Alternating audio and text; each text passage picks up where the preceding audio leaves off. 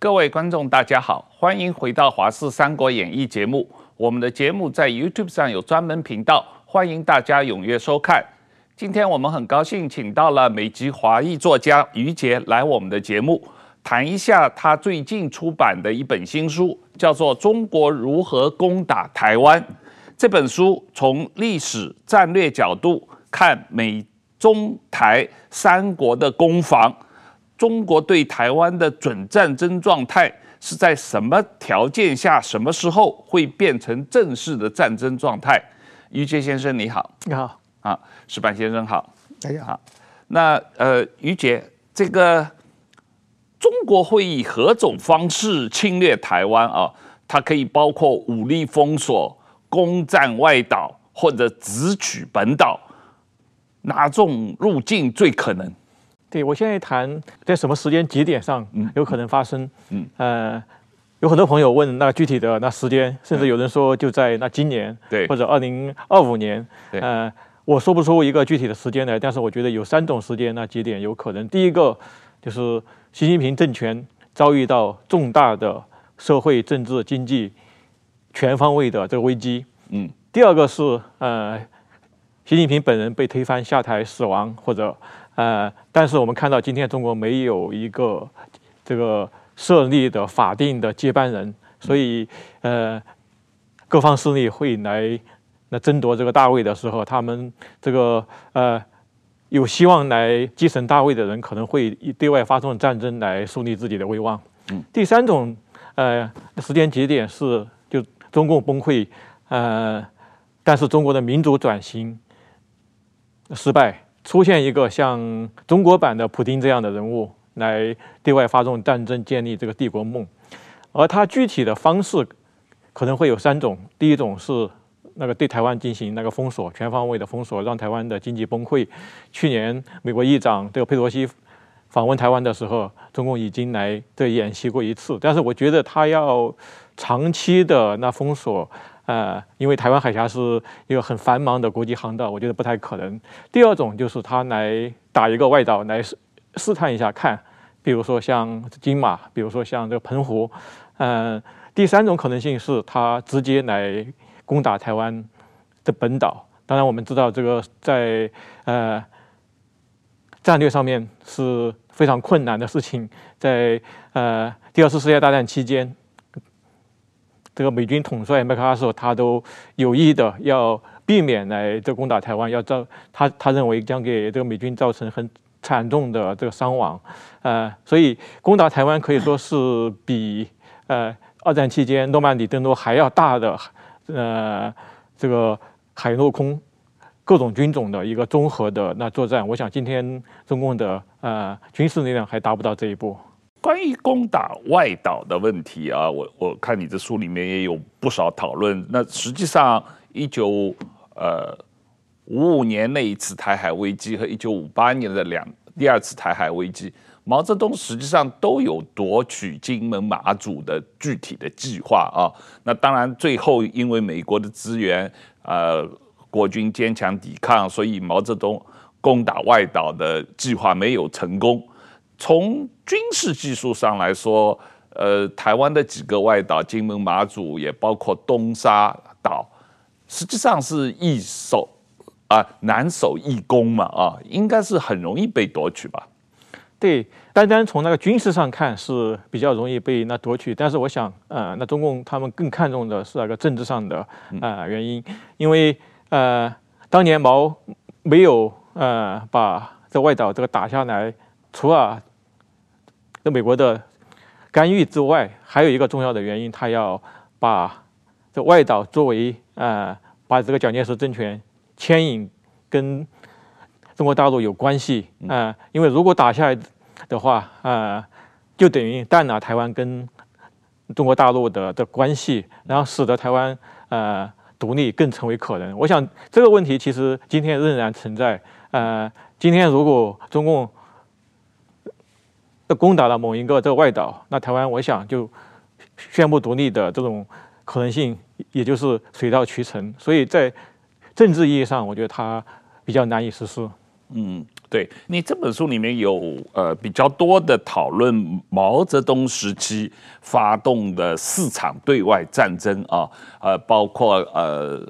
打印度，包括珍宝岛，后来邓小平时期的呃越南战争，还有当然第一次的这个呃加入韩战，这个中共实际参与的比较大规模的对外战争这四次嘛，哦，那。你总结了这四次的一些规律和一些惯例和他的一些做法，这个能不能跟我们再具体解释一下？对，我在这本书中讨论了中共建政以后的四次对外战争，或者说边境的武装冲突，我总结出有六个呃共同的规律。我觉得这六个共同的规律也可以来呃观察和分析今天中共对如果对台湾动武的话，呃这种可能性。第一点，我想这四场战争中共。他们表面上的理由都是这个所谓的保家卫国，这捍卫这个领土，但实际上在这样一个狂热的民族主义的这口号背后，却是，呃，中共政权遇到了国内统治的重大危机，他为了转移国内的这个矛盾，完成呃这个独裁者暴君他们个人的那集那集中权力，然后树立这国际的强权，嗯、所以。这四场这个战争或者武装冲突，其实跟那其他的其他国家所发生的战争很不一样的，它它都没有一个，其实没有一个具体的这个战略目标，比如说他要他要占领一个区域，所以他呃并没有达成这样一个这个具体的战略目标，他就即使他战场上这获胜了，当然他很很快就那停战撤兵这和谈了，但是他却。呃，达到了让他的这个国内统治得到的巩固。第二个是，嗯，他把中共把每一场的这侵略战争都正当化为这个自卫，呃，把被他打的那一方这妖魔化为这个侵略者，呃，来这推卸这战争责任。这个我们看到跟其实跟这个希特勒跟今天的这个普京政权都是。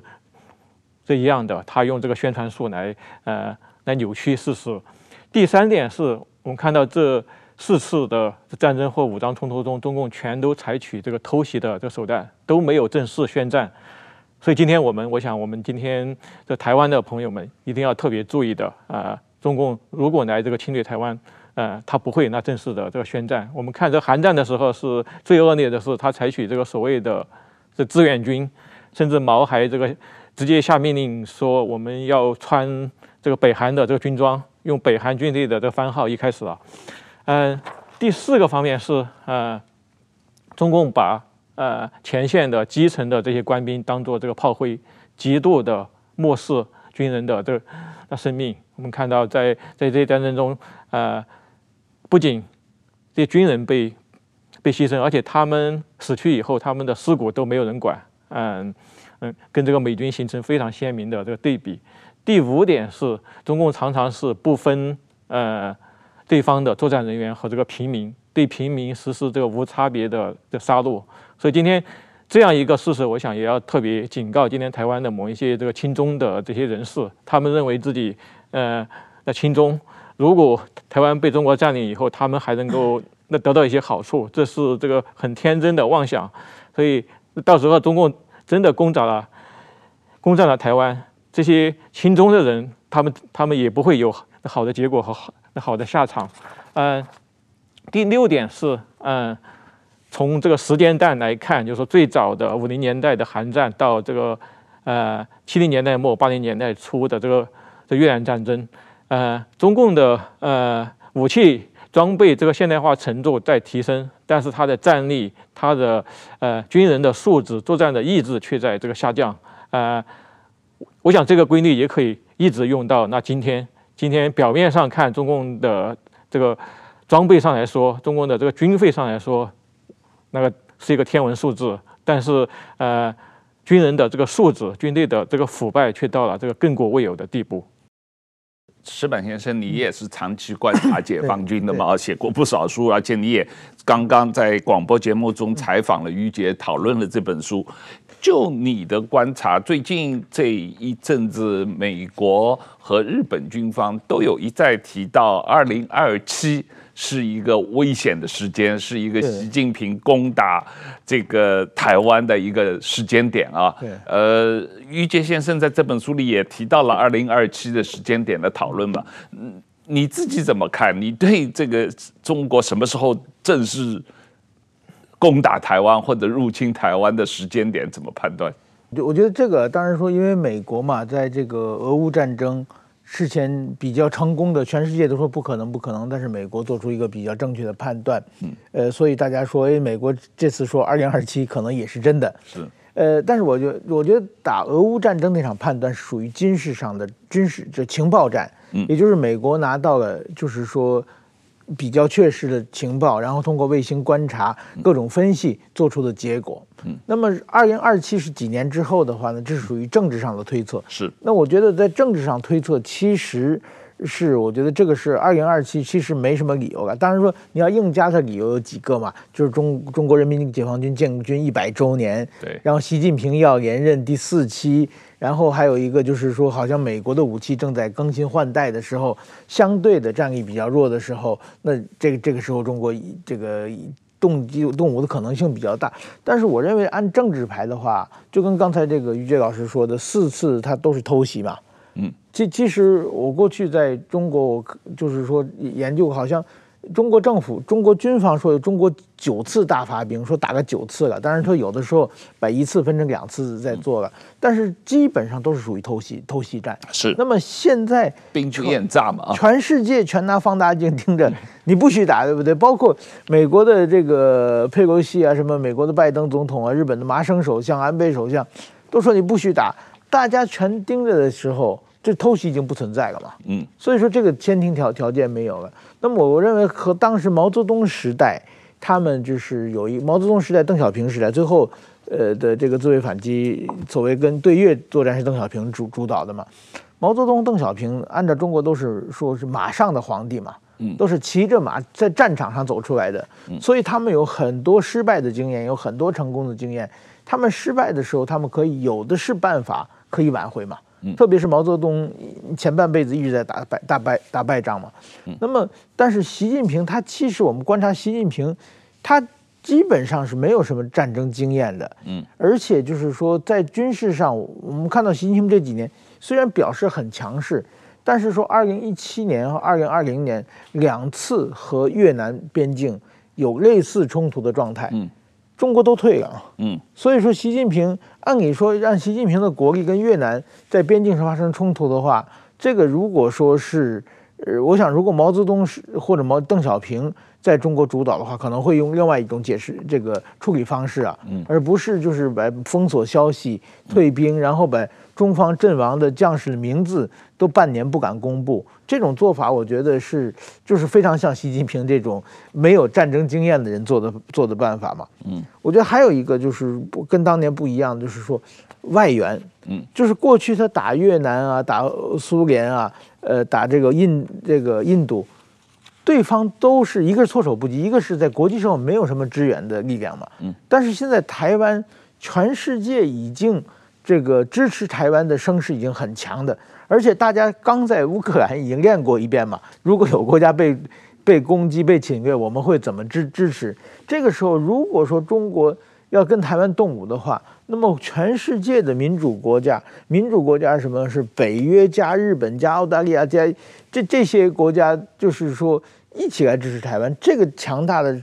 战这个。台湾的外援的之强大是远远超过中国的，所以说我觉得这一点是毛泽东时代从来没有出过的事情。再有一个就是共产党的求心力啊，毛泽东的时代，我们知道毛泽东去世的时候，整个全中国哭成一片嘛。那如果现在习近平去世去世的时候，我我不能说是不是笑成一片，但是说 基本上，我想为哭真正为习近平哭的人应该是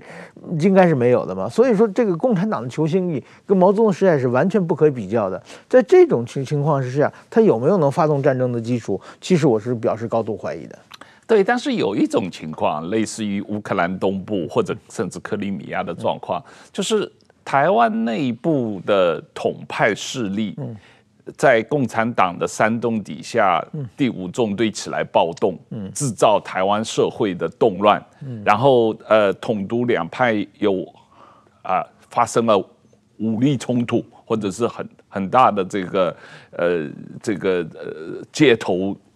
暴力事件。那这种时候，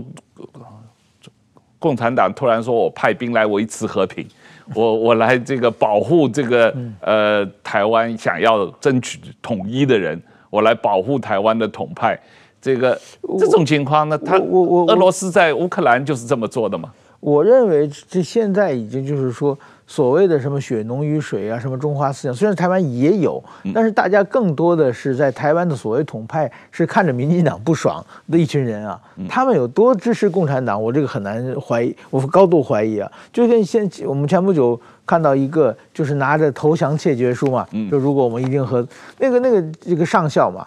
后来知道他一个月领四万块嘛，那如果拿一张纸 展示一下，一个月能领四万块，就是随机。等待时机为祖国效力，写这么一念一句话，每月领四万块。后来他是一年半以后被抓到的，如果没抓到的，可能还会领很长时间。但是拿钱收买的这些人的话，能有多大的这个呃，怎么又会就是冒死去为为自己的理想做事？我认为是在台湾也没有这个环境啊。是于杰，我们来讲一下钱的问题啊，就是腐败的共军能打仗吗？最近我们有看到这个火箭军领导层团灭啊，那有一种说法是因为他们腐败，可是更多认为可能这个问题还更严重，不只是一般的钱的腐败啊。就你这个书里面也有谈到很多这个呃解放军的腐败问题，这样的腐败的军队能打仗吗？对，我们看到就是说，今天中共的军队尽管他的呃军费开支。每一年以这个天文数字的这个来那增长，比如说二零二三年中共的军费这个预算编列达到了人民币一兆五千五百三十七亿元，年增幅达到了七点二，所以它已经是仅次于美国的这个军费开支第二位。但是我们看到，就是说真正的这军费支出以后，能不能呃打造成真正的这个战力，其实是打一个很大的这个问号的。比如说，我们在在胡锦涛时代的那中央军委，呃，有一张在网上传播很广的那照片，胡锦涛跟这个中央军委委员的一张合影。就那一届的中央军委，除了作为军委主席的胡锦涛之外，几乎全部落马。所以有七名上将现在在那秦城监狱里面，这个徐才厚、郭伯雄、田修斯、王建平、王喜兵、张扬、房峰辉。所以我们这七个人可以在这个秦城监狱里面演一个中国版的七五四啊，嗯，不，所以说有两个已经过世了，嗯，徐才厚、张扬过世了，对，五个五个人。所以说这个全世界没有哪支军队有这样的那奇观呐，呃，如如果说那个时候是那习近平上台要把这个胡锦涛的人或者江泽民的人这个清洗掉，但是我们看到这一次这火箭军的这些高级将领，其实都是习近平上任以后他亲自提拔出来的。所以，不管哪个派系，这腐败和这个内斗啊、即使是就是说习系的里面，它里面已经有有这个不同的不同的派系在在权力这个斗争了。所以我想，这样一支这个军队是很难跟这个呃，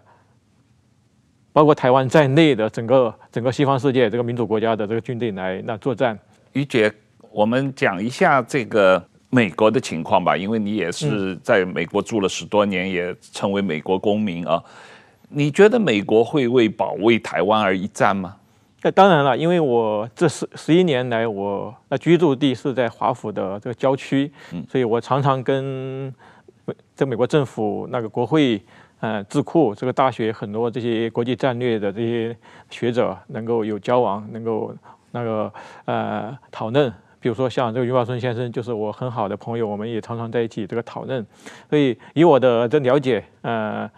美国当然会为台湾的一战，这点是我在华府是是这感受到的非常强烈的呃这种氛围。反而我到台湾以后，我觉得很奇怪的是，台湾有一种弥漫着一种反美或者以美论，呃，所以我也想借今天这个机会来跟台湾朋友们来讲述我所在美国体验到的真实的情况。我想第一点就是台湾自身的那重要性，这一点台湾朋友不要再往。在妄自菲薄了，因为台湾是在第一岛链的这个核心部位，呃，台湾的经济，特别是台湾的这个科技，这个晶圆，呃，晶片，在在全球是最重要的这个地方，所以它的它的重要性远远不是这个乌克兰所能相比的。呃，第二方面是，我想在这个价值观的这个意义上，就是在民主自由的这个价值，呃，台湾是呃。过去三十年，这个民主转型最成功的那国家，也被国际社会普遍誉为是，呃，东亚的民主的灯塔，是国际社会的良善的这个力量，呃，所以我想，自由民主世界不会看作台湾这样一个这民主国家被中共一个极权主义的国家所这个侵略，所这个吞没。嗯，第三点，我觉得从美国的这个国家利益上来说，嗯，第二次世界大战以后。这美国所建立的这个美利坚秩序或者美利坚秩序，呃，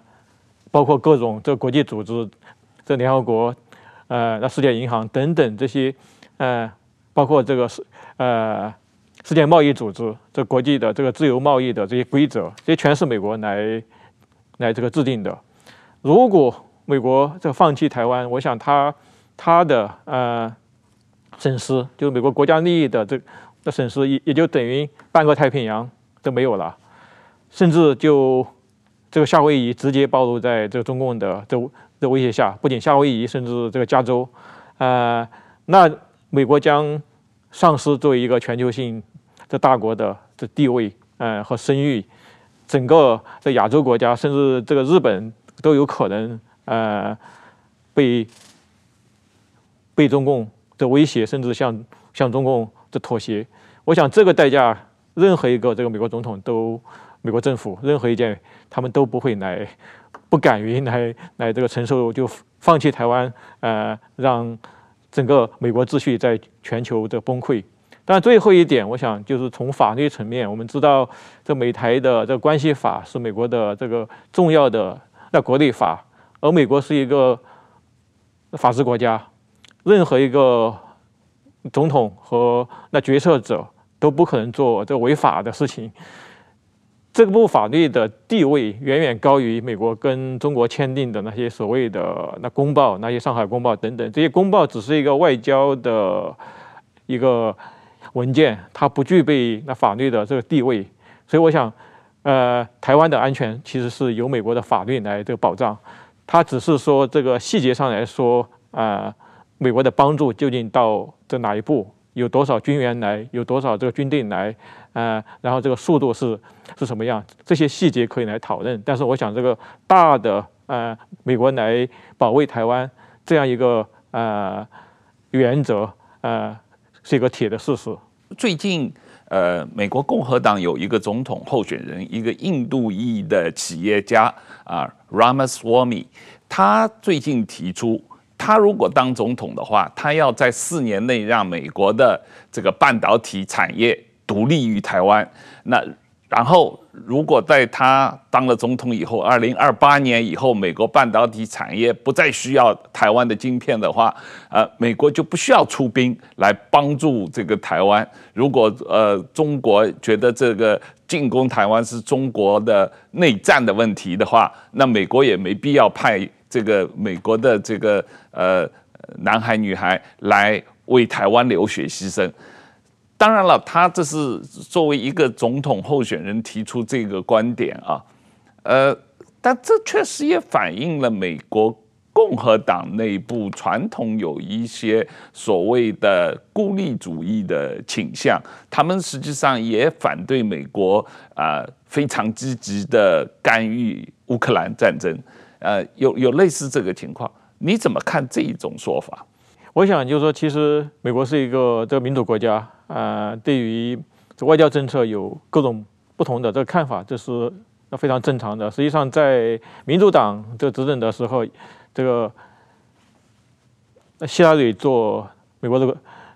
做美国的国务卿的时候，他的很重要的一个智长就曾经跟他发电邮说：“这个放弃台湾，把台湾这个卖给中国，就中国免除呃这个美国的国债。”那国债，那希拉里说：“呃，这是一个那很好的这个想法，我们还可以这个讨论。”所以我觉得这些说法，呃，就反映了，就说美国是一个很多元的这个社会。但是这些说法要到那国家这个政策，我觉得还还非常遥远。我们不要太过这个担心。呃，第二个方面，我我想就说台湾的重要性绝不仅仅是这个晶片、晶圆这一块，呃，而且就这个晶圆来说，要把它这些产能搬到这个美国去，我们看到也是很难的，因为。晶圆之所以能够在台湾成为成为支柱产业，这个台积电之所以能够成为这个护国神山，我想，呃，是有很综合性的这个原因的。而且这个台湾所具有的这些这些优势，在任何地方我觉得都很难那复制。所以最近我们看到，呃。台积电也在美国这个亚利桑那州设厂，设厂过程中遇到的一系列的这个难题，比如说美国没有台湾这这么多这么好的这么勤劳的这些工程师和熟练的工人，呃，那相关的这些外部的这些环境也不一样，所以所以我不认为这种设想就是说全部全部搬到这个美国去会那成功，呃。第三点就是，除了除了这个金元以外，我刚才其实也谈到的台湾的那重要性，它的地缘政治的重要性。所以有台湾在，它可以说就掐住中国的这喉咙，让中国呃这海军没法出这个第一岛链。而中国海军如果出了第一的第一岛链，呃，可以说这这边的半个太平洋它就可以纵横驰骋。所以。我们也知道，就是说前几年这个习近平很狂妄的，在这还是奥巴马做那总统的时候，他跟奥巴马说，有一次在会面的时候，他说太平洋很大，容纳得下这中美两个大国。所以我们看到那个时候他的这个野心，就是这一半的太这太平洋亚洲这一半的就属于我，对对，就属于我。包括就是说，呃，这韩国、日本这些，呃，还有还有东南亚国家都是我的势力范围。我想这样一个那情形，显然不是。呃，这美国，呃，能够这个能够这个接受的，还有就是，我想就是说，把台湾跟这个乌克兰做一个那对比的话，呃，美国对台湾的重视，呃，援助，我想如果发生战争，会远远超过这个乌克兰，因为在地缘政治上，我们我们刚才也比较，就是乌克兰的这个重要性远远不能跟台湾相比。还有过去三十年，这个乌克兰的国家的民主转型是一个民主转型失败的国家。乌克兰的呃，虽然有有了选举，但他的这个民主制度没有没有巩固下来。嗯，这跟跟台湾这个是呃民主的这个典范。我们呃最近几年台湾的很多呃民主自由的这个数据。那些国际组织，像这个记者无疆界、美国的自由之家，这呃的等等，他们的的评估，台湾已经到了这个亚洲第一名，甚至在这个日本前面。这个比如说新闻自由指数，这个呃的言论自由，这个等等。所以，所以我想，他呃，包括美国在内的那西方国家对对台湾的这些成就的呃，是当然是。这看在眼里的，呃，所以他们对台湾的帮助也会那非常大。石板先生，嗯、我们最近有节目上有谈到在日本举举办的兵推嘛，啊，嗯、也是在设想一旦中共进攻台湾的时候，嗯、日本会怎么参与嘛？我你觉得日本一旦中共进攻台湾的话，日本会紧紧拖着美国来进行干涉吗？不首首先，我觉得，但当然说日日日美是一体的了。特别是日本现在因有各种这个宪法的制约，如果日本要行使武力的话，只能在日美安保的框架内。那么也就是说，主要看美国了。我觉得美国怎么做了。那么当然说，现在台湾很多以美论嘛，说美国不会来嘛。呃，但是说我们美国我们要看历史嘛。美国在历史上，一个主权国家打一个另外一个国家的话，美国。如果是一个独裁政权和马类似民主政权的话，美国比如过去帮过韩国嘛，嗯，后来帮过越南嘛，嗯，然后后来帮过科威特嘛，嗯，然后现在在帮乌克兰嘛，嗯，他有很多很多的经验可以证明嘛。那所以说，我觉得，那么现在美国是民主国家，民主国家是舆论嘛。那么我们一开始美国乌克兰战争刚刚爆发的时候，美国要要求支持兰与乌克兰的人是很少，但是说因为为乌克兰的坚决抵抗，然后美国的舆论在改变嘛，最后让美国政府不不得不介入嘛。您刚才讲的那个共和党那个总统候选人，首先他选不上，对不对？在在在这民主国家，这是个这是一个民主国家常态，就是说。如果说我是一个刚刚起步的候选人，我支持率很低，那么我不能跟那些大候选人讲一样的东西嘛？讲一样东西，我们就被埋没了嘛？那凭什么选？我一定语不惊人死不休，讲一些让媒体吸引媒体眼球的一些偏激的语言嘛？让媒体成为话题性嘛？但是如果今后的民调，您讲的这位候选人他越来越支持率高的话，他说话一定会改变。嗯，因为现在支持台湾是美国的这个总体的舆论嘛，就是美国多少次的这种呃怎么说呢？呃调调查，美国民间是支持台湾的。如果台湾真出现战事了，美国的舆论一定会会会造出这个顶上嘛。但是我觉得，如果美国没出没帮忙的国家也有，比如说车臣，嗯，车臣两次车臣战争打得那么惨烈。但是说美国没有光，为什么？那是俄罗斯内政嘛。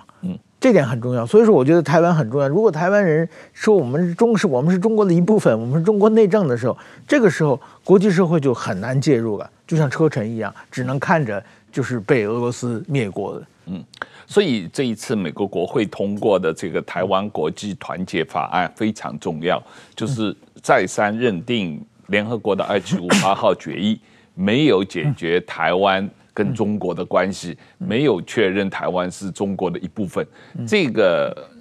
实际上台湾主地位未定论，这个对于台湾啊，如果在遭受中国进攻的时候，国际援助是一个重要的法律依据嘛？啊，对，这个呃，于姐，我们来谈一下，呃，台湾内部，呃，就你的观察，如果一旦台湾遭受到中国的武力攻击的话，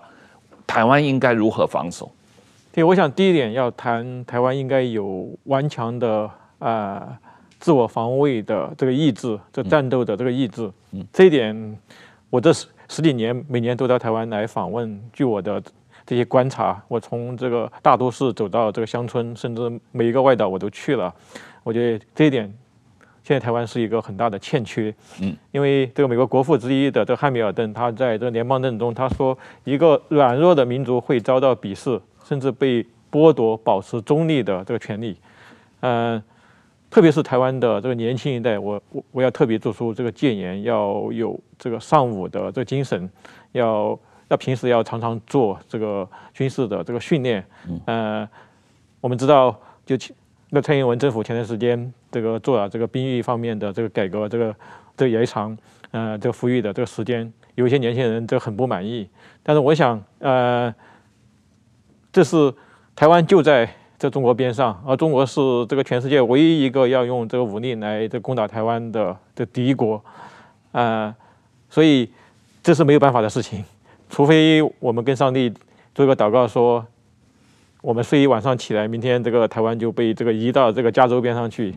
那我们可以每天我们这个排队这个五个小时去买一个这个炸鸡吃，吃一碗这个拉面，我们可以过这种岁月静好的这个生活。但是这不是事实，我这是我们台湾这个地理位置在这里，这个不能够那回避的这个命运。所以这些军事的这个训练，这这种尚武的这个精神，我觉得必须得那培养起来。第二个方面，我想在这个具体的这个军事的这个呃战术战略方面，比如说从这个乌克兰战争中就可以那吸取很多的这个经验教训，比如说做。更多的这个飞弹啊，这个无人机啊，这些，呃，甚至我在书中也也提出一点，就是说很有挑战性的，就台湾应该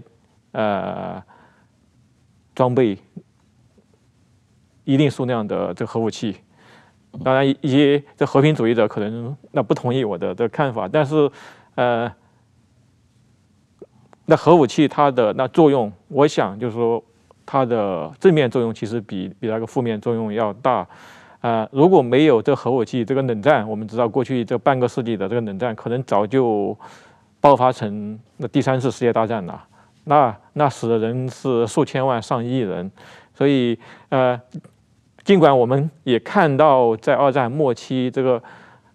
两个两颗原子弹在日本这那广岛和长崎造成这个重大伤亡，但是它毕竟是那终结了战争。如果如果没有这两颗这个原子弹，那个战争继续再再持续半年这个一年，我想这个战死的这个军队和平民的这个数字将比比那个核武器那个呃死难的这个人数多多数十倍。所以核武器从某种意义上来说是一种必要之恶。呃，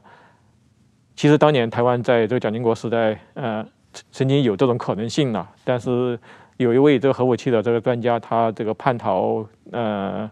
到美国去，然后美国知道这个消息以后，来这个阻止了台湾进一步的这个研发。在我看来，这是这个当年美国的一个对台的一个战略的重大错误。所以现在这个错误能不能这个调整过来，我我我愿意这个拭目以待吧。最近这个石板先生有一个很流行的电影叫《奥本海默》。他是核武器之父嘛啊，那个美国拍的这个讲这个人的呃经历啦。不过他也确实有宣传某种意义上的和平主义的想法嘛，因为这个奥本海默曾经在美国啊被认为是非常严重的左翼倾向的一个科学家嘛啊。但是呃，刚才于姐讲的这一个情况，呃。从技术上来说，当然日本，呃，也包括台湾，要制造核武器的能力是有的啊。只不过就是说，这个现在谁也不敢，呃，在美国的压力下不敢打破这个状况，这个会造成全球的这个核武不扩散的这个体制被彻底打破嘛啊。但是，呃，你觉得这个从战略威吓的角度来讲，呃，台湾还可以做什么，可以成为中国战狼啃不下的刺猬？我刚才讲的这个核武的，其实这个怎么说呢？我作为美国当然说，因为因为台湾当时特别是杨蒋时代还属于独裁政权嘛，嗯，那独裁政权什么时候上来一个头脑奇怪的家伙，他他开始到处放核武器，要给美国添麻烦嘛？所以说，美国希望核武器有自己的控制的状况。那么，美国也是对美国对日本来说，美国过去跟日本在太平洋战争打得那么惨烈，所以说美国也是美国的日美安保，其实也是控制日本，希望不希望日本再次军备嘛？因为再次军备，说不定过个十年二十年，突然间又翻脸了，又跟美国要打，又美国又很辛苦。这关于这一点呢？日本的安倍晋三首相，他在就是说最晚年，二零二一年的时候，他提出一个概念叫核共享嘛，嗯，就是我们跟因为现在国际社会已经同盟国，大家就是安保已经变成连连在一体了嘛，就是说我们日本拿美国的核武器保护日本嘛，然后使用不使用日美双方决定嘛，嗯，那么这样的话，就是至少在美国可以放心了嘛，虽然是你是一定拥核，但是你的核是我可以控制的嘛。在这种情况之下，我想，如果说将来日本能够突破这一点，那么我想台湾跟着也也就也就可以了嘛。其实就是台湾是也不是为了自己有核武器将来去扩张领土怎么样？台湾只只希望保护自己嘛。那么有核武器就有震慑力，所以说我觉得这个是将来一个发展的一个方向，和核共享的方向。就我们看这次乌克兰战争，乌克兰战争其实是虽然美国没有派兵。但是美国是可以控制到战场的很多很多的细节嘛，包括这次拜登总统前不久去去了基辅，他进去之后，就是这是美国历史上第一个总统去一个美国没有参战的战场。嗯，那没有参战的战场，美国总统去，如果不小心被人打死或者被人活捉了，那你就成为全世界的笑笑柄嘛。但是为什么他敢去？就因为美国控制了所有的细节，他虽然没有派兵，但是他掌握了所有的情报。他知道绝对是可以保保护总统的安全，有这个自信才对。那某种意义，这场战这场战争其实让美国在打。那么，我想今后台海如果发生战争的话，也会进入类似乌克兰的状态了。就是一旦开战的话，其实大家都进入美美军的这个这个管理之下。不，也许美军不是直接到战场参战。但是武器的调配，特别是情报的呃方方面，我想一定是美国提供。所以说这场战争如果这样打下去，中国是没有胜算的。当然，一九五零年代末六零年代的时候，美国曾经有在台南放过核武器啊，当时是有一些战术原子弹有放在台湾的。呃，当然这个事情，呃呃，后来是非常秘密的情况下，美国放了战术核武器在台湾的。后来当然是呃呃尼克松时期把这个呃核武器给撤走了，呃。但但是中共这几年跟美国的这个核武器军备竞赛，实际上是非常激烈的，特别是短程和中程导弹的问题啊。不过，呃，于杰，你这书里面还特别提到了台湾可以如何争取更多的盟友支持，除了美国以外，日本以外，还可以怎么做，争取到其他的盟友的支持？其实我在书中呢特别谈到了，呃，这东欧的。这一部分的国家，嗯，当然，我想就是台湾人民也最近几年也也这个非常敏锐的在感受到东欧这些国家的这个善意。这些国家都是原来所谓的苏联东欧这共产主义的集团，所以他们过去的半个世纪里面受到这共产的专制主义的的荼毒、这个迫害，所以他们对台湾。所受到的中共的打压有这感同身受，比起这些西欧国家，以法国为德国为主的，他们他们这种感受感同身受非常的那真切，而且另一方面，他们在经济上又跟中国没有那么深入的这个往来，不像德国和法国差不多被中国经济上这个经经济贸易上给这个锁定了，像法国的汽车产业基本上中国是第一大的那市场。所以这些东欧国家，他们反而敢于公开的这个表达对台湾的那支持。所以我想这方面其实是台湾这个外交可以那个着力的很重要的点。当然，他们呃大部分都是小国了，他们可能在如果发生战争，在这个战争的这个层面来提供这个人员和这个武器的这个帮助方面可能比较弱。但但是这些国家，我我想他们在欧盟、在联合国都有呃。相当大的这个话语的这个权，他们可能有有十个国家、二十个国国家，所以他们如果组织一个支持台湾的这个联盟，我相信呃也会在这个国际上有很大的声量。当然，我们现在还没有到马上立即战争的状态啊，在这种呃这个状况底下，中共对台湾的进攻主要是透过渗透台湾的。呃，政坛渗透台湾的呃商界，渗透台湾的学术界，各种这种呃超限战的状态啊，呃，你就你的书里面的分析，对这个方面的讨论也很多。你觉得这个台湾在这方面应该采取什么样的一种反制措施？对，这段时间我在台湾的的观察，嗯、呃，觉得。中共对台湾的这个渗透，呃，那非常严重，嗯啊、呃，可以说超乎想象，嗯，你一打开电视，呃，你打开这个收音机，打开报纸，呃，那包括现在正在进行的的总统选举，嗯，看某一些的候选人，呃，他们的这些言论，这完全不像是就是说一个国家就是说内部的，呃，这个政治政治斗争。我觉我觉得连有一些候选人，他们连基本的这个国家认同都没有，对，呃，这是非常荒谬的。嗯、呃，我觉得台湾其实可以做做很多事情。台湾在这个认知战这一块上面，我觉得直到现在，就说可以说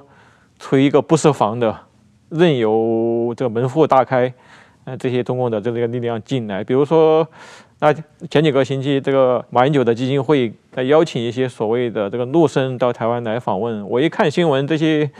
这些人，这些所谓的陆生，其实都是共青团的这干部，他们是来这个做这个大外宣的。他们这些人每个人说话都经过严格的训练的这个官话，呃，是由北京大学党委书记带团的。对对对，所以所以所以这样的访问，我想其实怎么就就让他们进来了？我不知道台湾台湾的这个国。国安的这些机构、移民署这些机构，这些人就不应该给他们签证来这个进来。所以我觉得，在这个立法上面，在行政这个执法上面要做更多的工作要做。呃，然后我觉得在这个